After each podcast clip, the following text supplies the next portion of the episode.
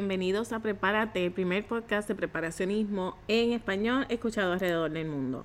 Bienvenidos a la segunda temporada y ya digo segunda temporada porque hemos comenzado el, el, año 2017. Así que feliz año 2017 para todos aquellos que aún no había podido felicitar. Les deseo un año lleno de salud y bendiciones para todos. Y antes de comenzar con el tema de hoy, quiero hacer varios anuncios. Para comenzar el año, quiero comenzar por anunciarles que ya tenemos nuestro grupo en Facebook, Preparacionistas, así que lo puedes buscar y solicitar ser parte del grupo. Allí nos vas a encontrar que ya estamos discutiendo temas que nos pueden ayudar a todos. Puedes leer lo que ya se ha discutido, puedes contribuir y se va a ir añadiendo una discusión cada semana. Recuerda que este grupo es para continuar la discusión entre otras cosas de lo que hablamos eh, o de lo que yo hablo en el episodio y de lo cual puedan surgir dudas adicionales o quieren continuar la discusión. Allí también estoy discutiendo un reto que comencé al, comenzar este año, 2017, en el cual nos preparamos durante todo el año, poco a poco, tomando acciones cada semana y esos pasos los estoy compartiendo con las personas que están en el grupo. Allí también le voy a enseñar qué es lo que se hace cada semana para ir llevando una preparación organizada. Al final del año deberíamos tener alimento y agua para cuatro personas para todo el año. Y lo estamos tratando de hacer de una forma económica en el cual no se te vea tu bolsillo afectado, así que está bien interesante. También quiero anunciar a toda la audiencia de Prepárate que añadí en el blog que se encuentra en prepispano.com mis servicios profesionales para aquellos interesados en pasar a otro nivel con sus esfuerzos de preparación. Allí ofrezco las consultas individualizadas y el mastermind, que es una actividad de grupo, donde los participantes y yo nos reunimos una vez a la semana virtualmente para discutir lo que estamos haciendo, cómo podemos mejorar nuestros esfuerzos y esas estrategias para prepararnos. Esas consultas, ya sean en grupo o individuales, tienen un costo y si te interesa trabajar conmigo, pasa por el blog, por la pestaña de servicios o envíame un email. Ahora, para comenzar con el episodio de esta semana, quiero comenzar por una recomendación, por darte una recomendación. Como te conté anteriormente, mi esposo me regaló la serie 24 como regalo de Navidad y ya estoy viendo la temporada número 2. Ahora, la recomendación que te voy a dar viene después de haber visto y terminado la primera temporada. Yo ya he visto estas temporadas varias veces, pero cada vez que uno las ve aprende algo nuevo. Así que yo las utilizo para sacar ideas, para criticarlas, para entretenerme. Y a pesar de que todo esto es parte del guion de Hollywood y de la estrategia de Hollywood, también yo creo que hay una lección que podemos sacar de cada uno de ellos. Así que pensando en la lección y en buscar algo positivo que podamos todos tomar, podamos todos aprender como resultado de esto, he querido añadir esta recomendación y la cual es que le enseñes a, tu a tus hijos, a tu familia, a tu esposo, a tu esposa a usar el sentido común y que le enseñes sobre preparación. Lo digo porque estaba pensando que Jack Bauer es un personaje bien calculado, bien inteligente, bien astuto y con muchos recursos y formas de defenderse, de combatir el crimen, los terroristas y lo que sea. Pero le han puesto en la temporada número uno a una esposa que en realidad no tiene mucho sentido común, es bien idiota, hace, hace unas decisiones que le, le, le sube la presión a cualquiera. Y yo pienso que si Jack Bauer fuera una persona real, se hubiera colgado en la parte de enseñarle a la familia cómo prepararse. Al fin y al cabo, pienso que la lección es la recomendación de que tú no tienes que tener una familia que sea igual de prepper que tú, pero sí le debes enseñar lo más básico para que sepan qué hacer en situaciones comunes. Los que vieron esta serie saben que esta señora murió en la primera temporada porque cada decisión que hacía metía la pata, cada cosa que hacía no tenía ningún sentido. Y yo honestamente digo, esto es algo que nosotros tenemos que tomar en cuenta, porque de qué nos sirve a nosotros prepararnos y tener una serie de recursos guardados para nuestra familia si ellos no van a saber qué hacer con ellos, si ellos no van a saber cómo responder. Así que enséñale a tu familia, edúcalos para que ellos también sepan qué es lo que tú estás haciendo. De nada sirve que tú te mates guardando recursos y si tú no estás, ellos no sepan qué hacer o empiecen a hacer idioteces, que fue lo que pasó con ella. Bueno, ya me lo saqué del pecho, tenía que decirlo porque esa doña me tenía a mí la presión alta con todas esas esa estupideces que estaba haciendo. Pero eso es una serie de televisión. Ahora, lo importante es que podamos sacar algo y aplicarlo en nuestras vidas. Y entonces, para continuar con el tema de hoy, tengo que contarte que en estos días el amigo Alex Flores, saludos a Alex, me preguntaba sobre las bacterias en el agua. Por lo general, él, dice que se escucha mucho sobre formas de potabilizar el agua, pero lo que no te dicen es la contraparte. ¿Qué, qué enfermedades pueden surgir como parte de esas bacterias que se encuentran en el agua? Y me pareció eso muy interesante y entonces decidí buscar información para compartirla con ustedes. Irónicamente, después de buscar mucha información, pienso que primero que nada tenemos que preocuparnos por la contaminación del agua. Las bacterias sí es importante saber de ellas y también te voy a hablar de eso, pero tenemos que saber cómo verificar que el agua no esté contaminada y preocuparnos por la contaminación del agua. Porque si tú tienes un buen filtro, tú vas a poder filtrar gran parte de las bacterias, pero cuando el agua está contaminada, es mucho más difícil lograr conseguir agua potable. Ahora, como cada semana yo aclaro que la información que te estoy compartiendo aquí no la comparto con el propósito de conspirar, sino de informarte para que seas tú quien haga decisiones informadas. Y recientemente aquí en el estado de Florida hubo una contaminación de agua radioactiva que se filtró en el suelo y llegó hasta los acuíferos del estado de la Florida.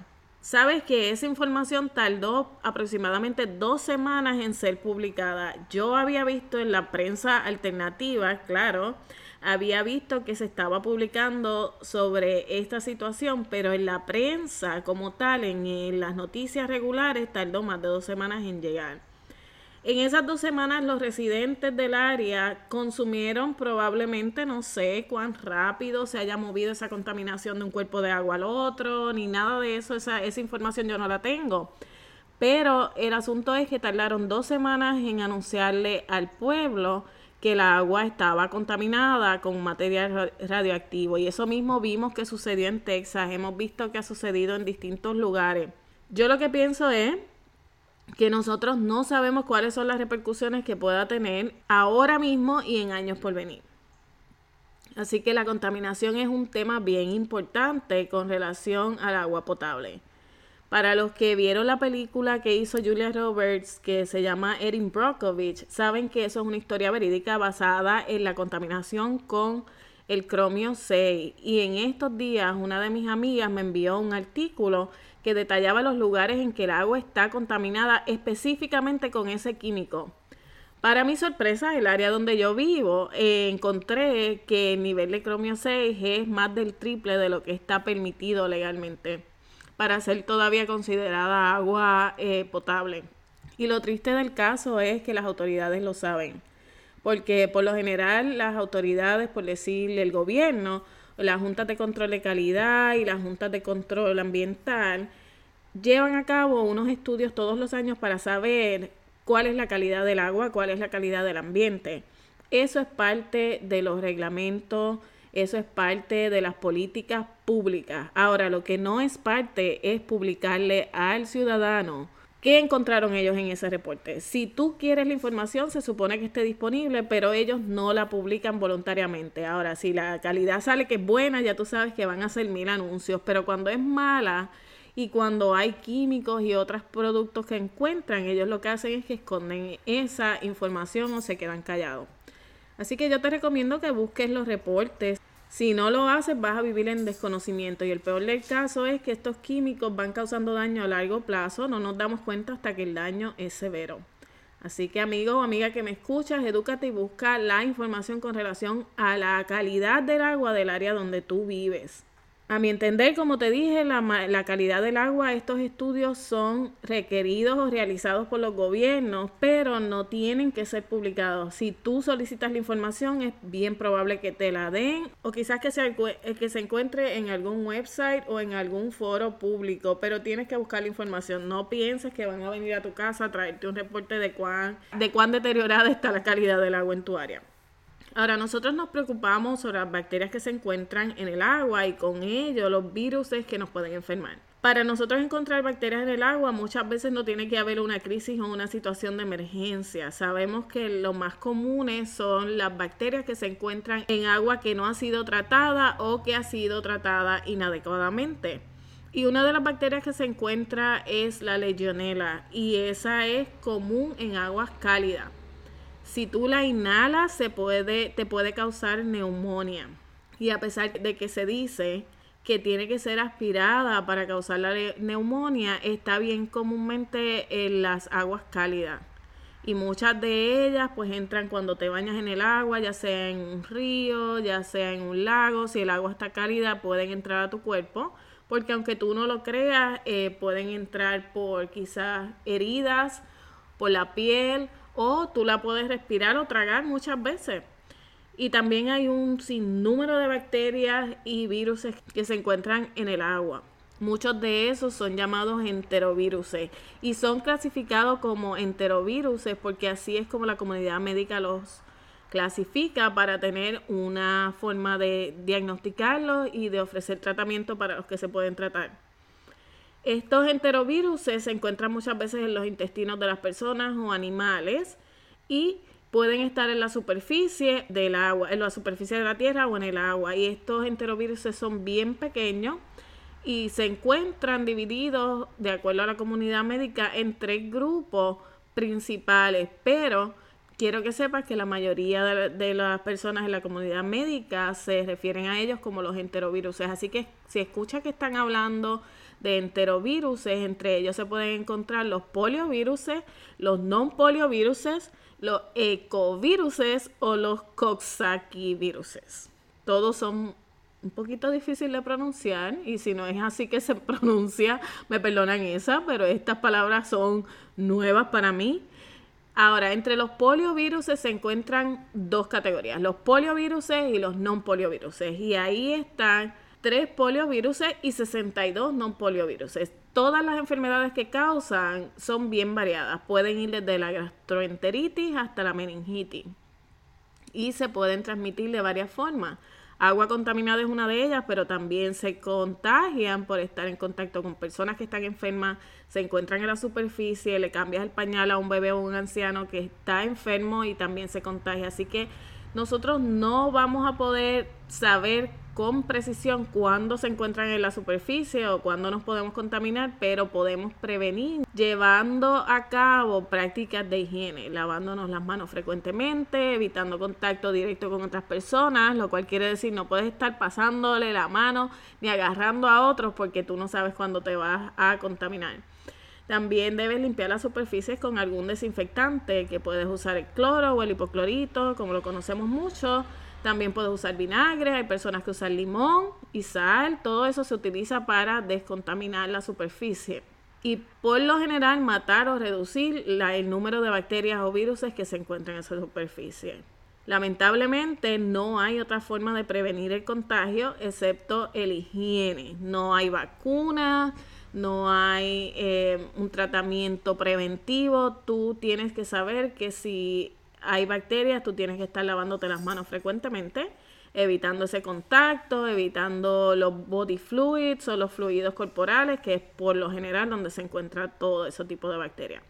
Ahora, cuando se habla de los ecoviruses, esos están relacionados con infecciones y con problemas gastrointestinales. También hay varios que se han, que se han relacionado con enfermedades o condiciones en la piel. Se han dicho que algunos de estos ecoviruses causan meningitis, Puede ser que también sean condiciones serias como la meningitis, que muchas veces puede ser mortal. Y como te dije en un principio, a pesar de que ahora mismo te estoy hablando de los ecoviruses, como los que causan meningitis o condiciones y enfermedades en la piel, la comunidad médica se refiere a ellos como enteroviruses. Por eso es que cuando tú vas a buscar información vas a encontrar mucha información en enteroviruses, pero no vas a encontrar por nombres específicos. Sí vas a encontrar algo en general, todo lo que se clasifica como enteroviruses, te pueden decir cuál es la prevención, el tratamiento, pero no vas a encontrar específicamente para el enterovirus número 87, por darte un ejemplo, ahí no vas a encontrar eh, información detallada, lo vas a encontrar en una forma generalizada. Los otros que te mencioné son los coxsackie que son también clasificados como enteroviruses, pero estos se han asociado mayormente con condiciones en la piel, como la enfermedad de la boca, manos y pies, que se encuentran mucho en los bebés, en los adolescentes, y que recientemente hubo un brote grandísimo por ahí en una universidad, también con la conjuntivitis. y otras enfermedades o condiciones en la piel. Lo que tenemos que recordar siempre es que la mayoría de estos virus se encuentran en agua contaminada y también en las superficies o en otras personas. Nosotros tenemos que saber que la mejor forma de prevenir es la higiene. Porque aún en agua contaminada tú vas a poder filtrar el agua y eliminar esos virus o esas bacterias. Lo que no vas a poder es obviar la parte de la higiene. La higiene es bien importante. Ahora, cuando tú estás tratando de potabilizar el agua, recuerda que lo discutimos en el episodio 6, que tienes que buscar unas tabletas que sean efectivas para el área donde tú vives. Y tienes que verificar que esas tabletas que sean potabilizadoras sean efectivas eliminando enterovirus. ¿Por qué? Porque esos virus son los que causan la mayor cantidad de enfermedades por consumir agua. Así que busca unas tabletas que te digan específicamente que son efectivas eliminando las bacterias como el E. coli, la salmonela y los enterovirus. Y no todas las tabletas están hechas específicamente para eso. Así que tú eres más inteligente que eso y tú vas a saber que cuando estés buscando en esa etiqueta, en algún lugar, te tiene que mencionar esa palabra enterovirus, que son los que enferman del estómago, son los que enferman en la piel y eso es lo que tú tienes que evitar. Las bacterias como el E. coli y la salmonela, eso se encuentran también en otras eh, superficies, en las carnes, ahí pues vas a tener que tener otro tipo de consideración en términos de, de que no te vayas a contagiar. Pero básicamente si vas a usar tabletas para potabilizar tu agua, busca que sean efectivas eliminando enteroviruses y bacterias. Ahora quiero hablarte también de estas bacterias, como te dije, el E. coli y la salmonela, no necesariamente van a estar flotando en el agua por un periodo de tiempo, ni van a sobrevivir mucho tiempo en el agua, pero estas bacterias se encuentran muchas veces en los heces fecales de animales y seres humanos que obviamente si están en una superficie puede ser que llueva y lleguen hasta los cuerpos de agua cercanos a ti. También te dije que se encuentran en las carnes crudas, se encuentran encima de los counters o de las mesas cuando se utilizan para manejar carnes, muchas veces hasta en la, misma superficie o en la piel de las personas. Pero si de igual forma, si esa persona se lava las manos, esa bacteria puede ir o se enjuaga las manos con agua, esa bacteria puede quedar flotando ahí. Por eso es que es importante la higiene y es bien importante que nosotros sepamos de dónde está saliendo lo que estamos consumiendo. Hay otros métodos que se pueden utilizar para potabilizar el agua, de los cuales te había ya hablado o se te habían presentado en el episodio número 6 y en el episodio bono. Si aún tú no has escuchado esos episodios, yo te recomiendo que regreses a ellos porque la información es bien valiosa. Ahora recuerda la libreta y boli para que tomes notas porque especialmente las cantidades o concentraciones se nos olvidan o a veces hasta nos confundimos y lo que no queremos es ni envenenar a nadie, ni que te enfermes y digas esto no me funcionó, es porque no utilizaste la concentración o la cantidad que necesitaba.